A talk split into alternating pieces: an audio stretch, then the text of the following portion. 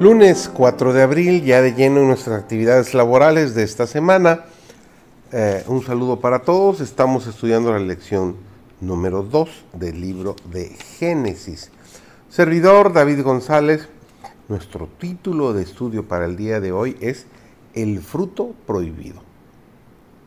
Con cuán intenso interés observó todo el universo el conflicto que había de decidir la posición de Adán y Eva cuán atentamente escucharon los ángeles las palabras de Satanás, cuán ansiosamente esperaron para ver si la santa pareja sería engañada por el tentador y se rendiría a sus artificios. Se preguntaban, ¿entregará a Satanás la santa pareja su fe y amor al Padre y al Hijo? ¿Aceptarán su falsedad como verdad? Adán y Eva se persuadieron de que un asunto tan pequeño como comer del fruto del árbol prohibido no podría tener un resultado en una consecuencia tan terrible como Dios había declarado. Pero ese asunto pequeño era el pecado. La transgresión de la inmutable y santa ley de Dios y abría las compuertas de la muerte y de indecibles penalidades para nuestro mundo. No estimemos el pecado como algo trivial. Los ángeles habían prevenido a Eva que tuviese cuidado de no separarse de su esposo mientras éste estaba ocupado en su trabajo cotidiano en el huerto. Estando con él correría menos peligro de caer en tentación que estando sola. Pero distraída en sus agradables labores, inconscientemente se alejó del lado de su esposo.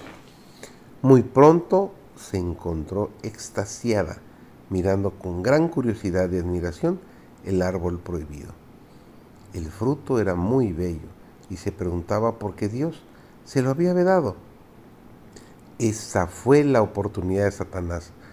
Como discerniendo sus pensamientos, se dirigió a ella diciendo, con que Dios os ha dicho, no comáis de todo árbol del huerto. Eva creyó realmente las palabras de Satanás pero esta creencia no la salvó de la pena del pecado. No creyó en las palabras de Dios y esto la condujo a su caída. En el juicio final, los hombres no serán condenados porque creyeron concienzudamente una mentira, sino porque no creyeron la verdad, porque descuidaron la oportunidad de aprender la verdad. El pueblo de Dios debería estar en condiciones de enfrentar a Satanás como nuestro Salvador con las palabras escrito está. Satanás puede citar ahora las escrituras como en los días de Cristo y pervertirá sus enseñanzas para apoyar sus engaños, pero las claras afirmaciones de la Biblia serán armas poderosas en todo conflicto.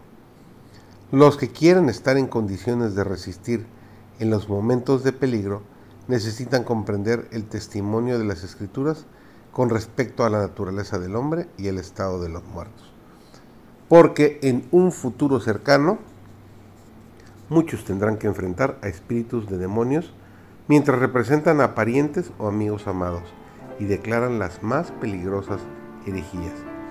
Estos visitantes apelarán a nuestras más tiernas simpatías y obrarán milagros para sostener sus pretensiones. Debemos estar preparados para hacerles frente con la verdad bíblica de que los muertos nada saben y de que los que aparecen son espíritus